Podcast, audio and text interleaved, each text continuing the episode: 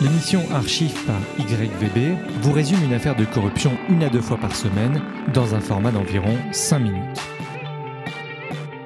Le cerveau a des capacités tellement étonnantes qu'aujourd'hui, euh, pratiquement tout le monde en a un. L'archive 24, le Watergate. Le 17 juin 1972, à 2h30 du matin, cinq cambrioleurs entrent par effraction au DNC, siège du Comité national démocrate, qui se trouvait dans le complexe hôtelier du Watergate à Washington. Ils sont pris la main dans le sac, sont arrêtés. Un article sort sur ce drôle d'événement qui implique des personnages au curriculum vitae étrange, et deux journalistes décident de creuser. La réaction en chaîne qui suivra restera dans l'histoire comme l'un des plus grands scandales politiques américains du XXe siècle. Ce scandale est devenu au fil des décennies une sorte de ruban ADN du journalisme d'investigation. On y trouve tous les éléments fondateurs qui influenceront la façon dont les médias processent et diffusent les informations. J'ai décidé pour cette archive de ne pas élaborer les informations qui risquent de perdre le fond de l'affaire, mais gardez en tête qu'il y eut des découvertes sur le Watergate pendant les 30 ans qui suivirent. Le 17 juin 1972, Cinq cambrioleurs entrent donc par effraction dans les bureaux du DNC. Le lendemain, le Washington Post sort un article sur ce fait divers écrit par euh, Alfred Lewis, Carl Bernstein et Bob Woodward. Très vite, il ressort que, à l'initiative de ce crime, il y a Howard Hunt, un ancien de la CIA, et Gordon Liddy, un ancien du FBI, qui travaillent respectivement pour la Maison-Blanche et pour le comité de réélection du président en place, Richard Nixon. En réponse, la Maison-Blanche cherche à calmer le jeu en faisant savoir que le président n'a aucun commentaire à faire sur un vulgaire cambriolage de troisième catégorie. La manœuvre est certes simple, mais fonctionne. Après cet incident étrange, Woodward et Bernstein, qui deviendront pour l'occasion un binôme indissociable, continuent de creuser et avancent à pas de géant grâce notamment à une source principale, surnommée Deep Throat. Gorge profonde, du nom du film pornographique éponyme et iconique sorti à la même période. Cette source, on le découvrira en 2005, était Mark Felt, le directeur adjoint du FBI. Woodward et Felt se voyaient régulièrement afin de mettre en concordance les avancées des journalistes avec les informations de Felt. La seule obligation de Woodward était de ne jamais révéler son nom. Mois après mois, Woodward et Bernstein sortaient des articles qui démontraient de plus en plus la dimension gigantesque du scandale. Pendant toute cette période, la Maison-Blanche rétorque que ces informations ne sont le fait que de l'obsession des démocrates anti-Nixon qui tentent d'empêcher sa réélection. Nixon est réélu avec succès en novembre 72 mais les révélations continuent et surtout, l'enquête sur les cambrioleurs permet de commencer à comprendre que tout est lié à la Maison Blanche. Le 30 avril 1973, le président souhaite clarifier la situation et explique en substance, dans un discours télévisé, qu'il est choqué de voir que certains de ses plus proches conseillers sont impliqués dans l'affaire du Watergate. Puis après avoir résumé les faits et accepté une partie de leur véracité, il maintient corps et âme qu'il n'était pas au courant de ces agissements et insiste sur le fait qu'une coopération totale avec les autorités est indispensable. Dans la foulée, tous ses proches conseillers impliqués sont soit démissionnés, soit licenciés. Maintenant plus en détail les quatre phases du scandale. Première phase, l'arrestation au Watergate. Les cinq cambrioleurs sont surpris par un garde alors qu'ils essayaient de mettre sur écoute le bureau du président du Conseil national démocrate, Lawrence O'Brien. Sur eux, on retrouvera du matériel pour crocheter des serrures, 2300 dollars en liquide, un talkie-walkie, un récepteur à ondes courtes pouvant servir à capter les ondes radio de la police aux alentours, 40 rouleaux de film, deux caméras 35 mm et trois pistolets à gaz lacrymogène miniaturisés. Au moment précis où ils sont surpris, ils essayaient de photographier des documents qui se trouvaient dans les tiroirs. Parmi les cinq cambrioleurs, il y avait trois agents très expérimentés de la CIA et du FBI, Bernard Barker, James McCord et Frank Sturgis. Deuxième phase, le procès des cambrioleurs. Environ deux mois après la réélection de Nixon, Gordon Liddy et McCord sont reconnus le 30 janvier 1973 coupables, entre autres, de conspiration, de mise sur écoute illégale et de cambriolage avec cinq autres personnes qui plaidèrent coupables. Le procès aura duré 16 jours et comptera une soixantaine de témoins. L'opinion publique commence à comprendre l'ampleur de ce petit cambriolage de troisième catégorie. Troisième phase, l'enquête de Woodward et Bernstein. Leur travail a été factuellement exceptionnel. Durant toute l'enquête, ils parlèrent à plus d'une centaine de sources. Et voici trois découvertes essentielles faites par le binôme. Tout d'abord, le chèque de 25 000 dollars.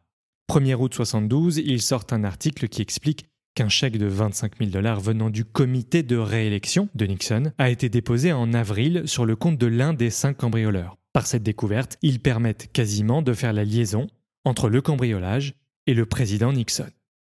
C'est également là qu'ils découvriront que James McCord, chef de la sécurité du Comité national républicain, est un ancien du FBI et de la CIA. Le 29 septembre, il publie que John Mitchell, qui n'était autre que le procureur général, gérait également un fonds secret utilisé pour payer des informateurs et réunir des informations compromettantes sur les démocrates. Et pour revenir au président du DNC, O'Brien, les différents articles laissent penser que Nixon était persuadé que le démocrate connaissait dans les détails les arrangements financiers entre le fameux milliardaire Howard Hughes, pour qui il avait été lobbyiste, et le frère de Nixon, sans compter 100 000 dollars reçus par Nixon lui-même en 1969 lorsqu'il prit la présidence pour la première fois, et qui aurait servi à financer sa maison en Floride. Et la quatrième phase, la révélation des écoutes de la Maison Blanche. L'aspect le plus spectaculaire de cette histoire, c'est celui du système d'écoute secret mis en place par Richard Nixon. Le 13 juillet 1973, Alexander Butterfield, assistant proche de Nixon entre 69 et 73, révèle lors d'une audience devant le Congrès qu'il y a un système d'écoute à la Maison Blanche, ou plus spécifiquement un système d'écoute sur tous les téléphones de la Maison Blanche, ainsi que dans le bureau ovale depuis à peu près le printemps 70. Et quelques mois après la révélation de Butterfield, il y eut ce qui resta dans les annales comme le Saturday Night Massacre, le massacre du samedi soir. Le 20 octobre 73, le président fait une tentative spectaculaire de manipulation de la justice, en démissionnant Archibald Cox qui refusait de bloquer la demande de saisie des enregistrements audio. Dans le même temps, il abolit son rôle de procureur spécial. Plusieurs officiels du département de justice démissionneront en signe de protestation, dont Elliot Richardson et William Ruckelshaus, qui refusèrent, dans leur rôle de procureur général, d'exécuter l'ordre de renvoyer Cox. À la fin, c'est Robert Bork qui, à contre-coeur, exécuta l'ordre de Nixon. Le 30 avril 1974, la Maison-Blanche enverra seulement 1200 pages de verbatim des enregistrements au House Judiciary Committee, chargé d'enquêter. Même sans les enregistrements, les preuves sont accablantes.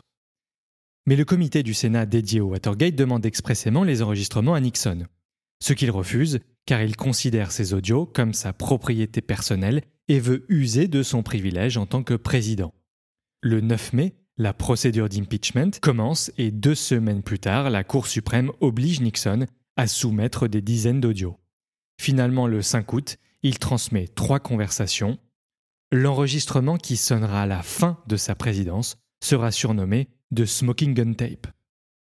Dans cet audio, qui date du 23 juin 1972, soit une semaine après le cambriolage du Watergate, on peut entendre Nixon et Haldeman, responsables de l'équipe de la Maison-Blanche, discuter du fait que le président souhaite faire étouffer l'affaire et que Patrick Gray, directeur du FBI, ordonne l'abandon de l'enquête. Dans d'autres enregistrements, on découvrira que Nixon avait demandé la création d'une unité de barbouze surnommée les plombiers, considérée par le président lui-même comme au-dessus des lois et qui avait pour objectif de trouver des informations compromettantes sur tous ses opposants mais également sur ses proches. Conclusion, finalement la procédure d'impeachment qu'on peut traduire par destitution est lancée et voici les trois chefs d'accusation. Obstruction à la justice dans l'enquête sur le Watergate et dissimulation d'activités illégales, abus de pouvoir, et enfin, non-respect du rôle de la justice. Nixon comprendra vite que les preuves de ces différents abus de pouvoir sont simplement trop fortes pour réussir à éviter la destitution. Il démissionnera le 8 août 1974 avant qu'une quelconque procédure devienne définitive afin d'éviter une humiliation de plus. Alors pourquoi cette archive? Pour quatre raisons. Tout d'abord car il est impossible d'avoir une chaîne qui parle de corruption sans parler de cette affaire. Deuxièmement, parce que tout le système est impliqué. Troisièmement, parce que Nixon, contrairement à ce que ce scandale laisse penser, était un homme politique relativement compétent et que son bilan est un des meilleurs de l'histoire des États-Unis. Je vous donne euh, les exemples les plus importants. Il ouvrira les relations avec la Chine en 72, il mettra globalement fin à la guerre du Vietnam, il signa des traités d'importance majeure avec le bloc soviétique et normalisera les relations. Il donna plus de pouvoir aux États, développera un programme de santé plus adapté aux classes pauvres, et il s'occupa sérieusement de l'application des droits civils dans les États ségrégationnistes. Avec un peu de recul sur son personnage, on se dit que son côté politicien cynique a eu une influence catastrophique, mais que c'est probablement ce qui lui a permis d'être président de la première puissance mondiale, et que son côté patriote lui a permis de travailler selon sa vision à l'amélioration de son pays. Je vous laisse avec un extrait de Nixon annonçant sa démission à la télévision. C'était l'archive 24, merci et à bientôt. This is the 37th time I have spoken to you from this office, where so many decisions have been made that shape the history of this nation. Each time I have done so to discuss with you some matter that I believe affected the national interest. In all the decisions I have made in my public life, I have always tried to do what was best for the nation. Throughout the long and difficult period of Watergate, I have felt it was my duty to persevere, to make every possible effort to complete the term of office to which you elected me. In the past few days, however, it has become evident to me that I no longer have a strong enough political base in the Congress to justify continuing that effort. As long as there was such a base, I felt strongly that it was necessary to see the constitutional process through to its conclusion. That to do otherwise would be unfaithful to the spirit of that deliberately difficult process and a dangerously destabilizing precedent for the future. But with the disappearance of that base, I now believe that the constitutional purpose has been served and there is no longer a need for the process to be prolonged. I would have preferred to carry through to the finish, whatever the personal agony it would have involved. And my family unanimously urged me to do so. But the interests of the nation must always come before any personal considerations.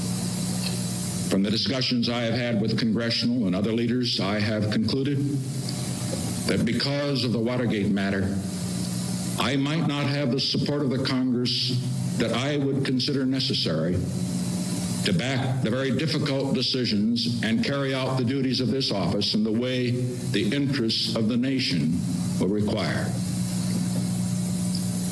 I have never been a quitter. To leave office before my term is completed is abhorrent to every instinct in my body. But as president, I must put the interests of America first. America needs a full-time president and a full-time Congress, particularly at this time with problems we face at home and abroad. To continue to fight through the months ahead for my personal vindication would almost totally absorb the time and attention of both the President and the Congress in a period when our entire focus should be on the great issues of peace abroad and prosperity without inflation at home. Therefore, I shall resign the presidency effective at noon tomorrow. Construire des asiles de cons, vous imaginez